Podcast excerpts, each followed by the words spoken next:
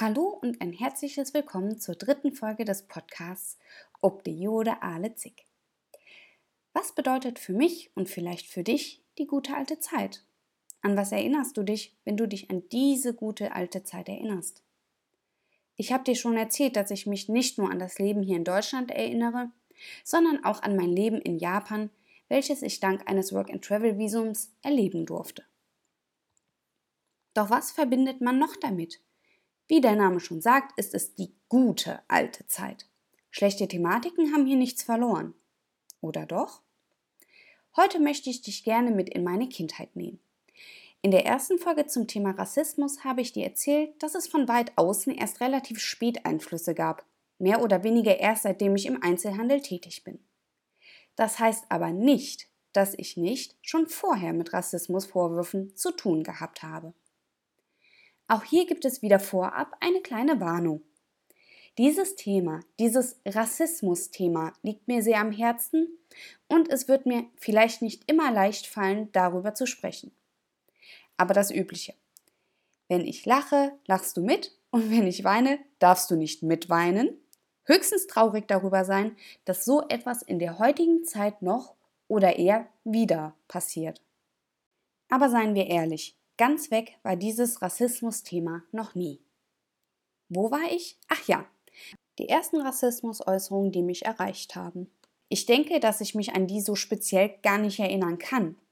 Aber erst einmal für dich zur zeitlichen Orientierung. Wir schreiben das Jahr 1992 ganz. Äh, lassen wir das. Wir schreiben also das Jahr 1992, genauer gesagt den August 1992. Ich komme auf die Welt und bin geliebt, behütet von allen Seiten. Denkste. Meine ersten Rassismusbegegnungen kann ich dir gar nicht genau datieren, weil ich da noch gar nicht auf der Welt war. Vieles startete schon vor meiner Geburt. Ja, ich kann mir vorstellen, dass du jetzt große Augen machst, deswegen möchte ich dir das ein wenig näher erläutern. Wie du bereits weißt, ist mein Vater in Pakistan geboren. Er hat eine dunklere Hautfarbe, dunkle Augen und schwarze Haare. Nein, verleugnen kann er mich wirklich nicht. Er ist also im jungen Erwachsenenalter so rund mit 25 Jahren nach Deutschland gekommen, um hier zu arbeiten.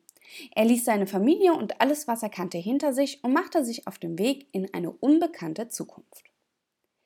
Was hat das jetzt aber mit meinen ersten Berührungen mit Rassismus zu tun? Ganz einfach. Auch ich habe dunklere Haut, braune Augen und dunkelbraune bis schwarze Haare. Kommt meistens auf die Jahreszeit an. Ich habe also etwas von meinem Vater geerbt, was, neben seiner nicht deutschen Herkunft, auch äußerlich den Beweis gibt, ich bin nicht deutsch. Völliger Stoß, wenn du mich fragst, aber lassen wir das einfach mal so stehen. Mein Vater lernte also bei der Arbeit meine Mutter kennen. Sie verliebten sich, heirateten und sollten Jahre später noch ein gemeinsames Kind bekommen. Mich. Heile Welt, oder nicht? Ja, könnte man eigentlich meinen. Wie bereits gesagt, ich war da und man hat mich behütet von allen Seiten. Okay, von den meisten Seiten. Und da startet jetzt der Rassismus. Familie ist nicht immer einfach, das weiß ich zu Genüge. Und vielleicht kennst du auch Situationen, bei denen du sauer auf die Menschen bist, die dir doch am nächsten stehen sollten.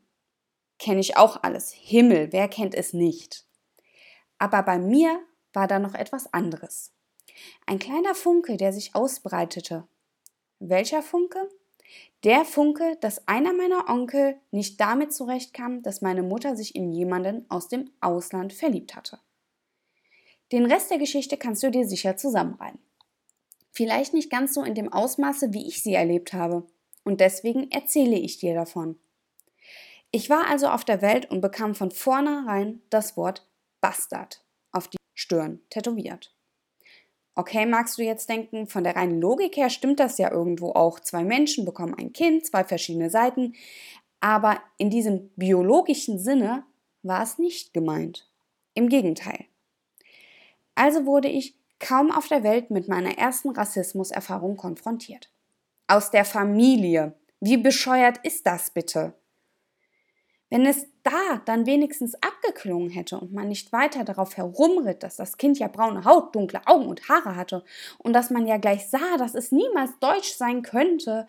Du erinnerst dich, ich fühle mich mehr deutsch als alles andere. wäre es ja noch verkraftbar gewesen. Viele der nun folgenden Stories und Aussagen habe ich zwar persönlich erfahren, aber ich kann mich nur noch sehr vage daran erinnern. Vielleicht einfach nur, weil mein Kopf gesagt hat, das musst du dir nicht antun. Deswegen verzeih mir bitte, dass ich nicht alles komplett aufrollen kann. Aber was ich aufrolle, dürfte meines Erachtens schon schockierend genug sein. Aber bevor wir bei der Kindheit weitermachen, ein Sprung ins Heute, damit du verstehst, dass die logische Abfolge, die mein Onkel dort an den Tag gelegt hat, nicht ganz zutreffend ist. Wie du ja jetzt schon zu Genüge weißt, mache ich bis zu diesem Sommer 2020 meine dritte Ausbildung. Davor habe ich Erzieherin und noch zwei Jahre davor habe ich Kinderpflegerin gelernt. In meinem Beruf habe ich übrigens ein paar Jahre gearbeitet. Vor meiner Ausbildung habe ich die Realschule besucht und dort meine Fachoberschulreife gemacht. Zuvor war ich auf einer katholischen Grundschule und in einem katholischen Kindergarten. Aber davon hatte ich dir ja bereits erzählt. Ich war also mein Leben lang irgendwo eingetragen, angestellt und habe mein Ziel, Erzieherin zu werden und später auch mal ins Ausland zu gehen, erreicht.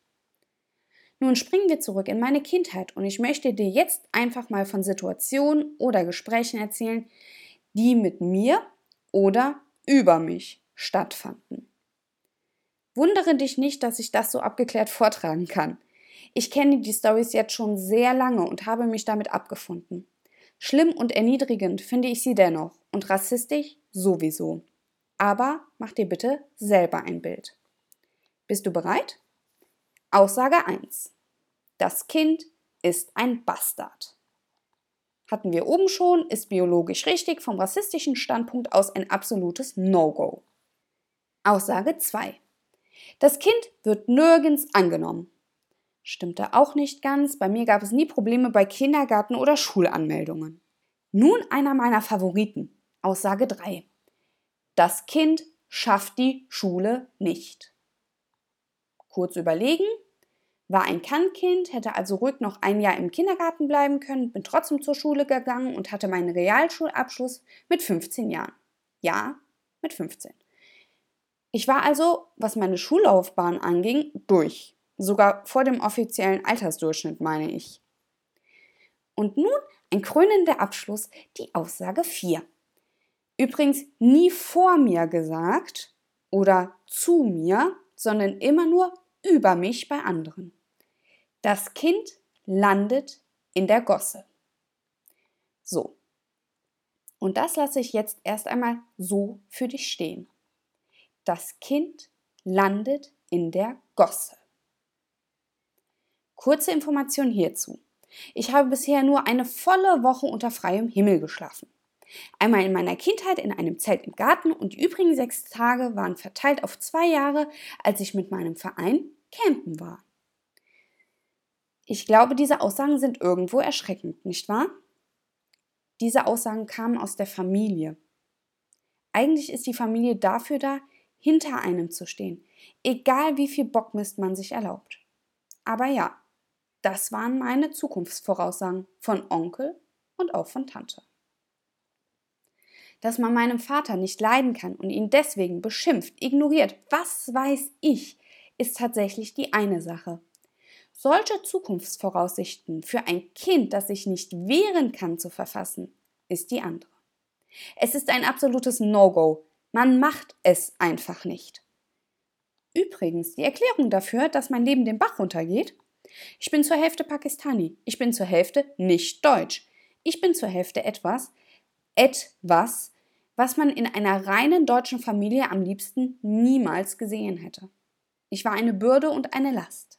Ich hätte nicht da sein sollen, weil das der Beweis dafür war und ist, dass sich Menschen auch über Ländergrenzen hinaus verlieben können. Mit besagtem Onkel habe ich keinen Kontakt mehr. Seit Jahren nicht mehr. In meiner Kindheit habe ich Abstand vor solchen Äußerungen genommen. Ich wusste, dass alles, was zu mir und über mich gesagt wurde, falsch war. Ich wusste, dass ich die Schule abschließen kann, eine Ausbildung mache und später einen tollen Job finden würde. Dass ich Spaß am Leben hätte. Drei Ausbildungen hätte ja keiner vermutet. Du siehst also, wohin Rassismus unsere Welt führen kann und in was sie uns stürzt. Es geht einfach nicht, dass über Menschen geurteilt wird aufgrund ihrer Hautfarbe. Man macht es einfach nicht. Es ist ein Unding und ich hoffe bei diesem Thema mit diesen Familienausmaßen inständig, dass es niemanden auf der Welt gibt, dem es genauso ergangen ist oder genauso geht wie mir. Ich habe für mich damit abgeschlossen. Ich weiß für mich, dass dieser Familienzweig für mich und meine Eltern Geschichte ist. Und das ist gut so. Aber soll ich dir zum Abschluss noch etwas ganz Lustiges erzählen? Familie ist ja etwas, in das man hineingeboren wird. Man ist also aneinander gebunden, bezogen auf meinen Onkel und mich, also gezwungenermaßen. Weißt du, wann man nicht gebunden ist?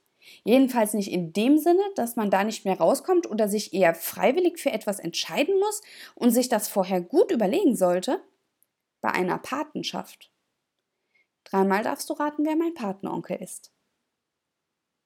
Also dann, nun weißt du ein klein wenig, über meine Familiengeschichte und kannst dir vielleicht auch vorstellen, warum ich solche Sätze wie Ach, wo kommen Sie denn her?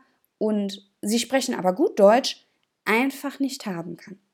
Ich gehöre nach Deutschland. Ich bin hier geboren und aufgewachsen. Ob es manchen Menschen recht ist oder nicht. Aber das ist ganz allein Ihr Problem. Danke fürs Zuhören. Bis zum nächsten Mal. Mach's gut.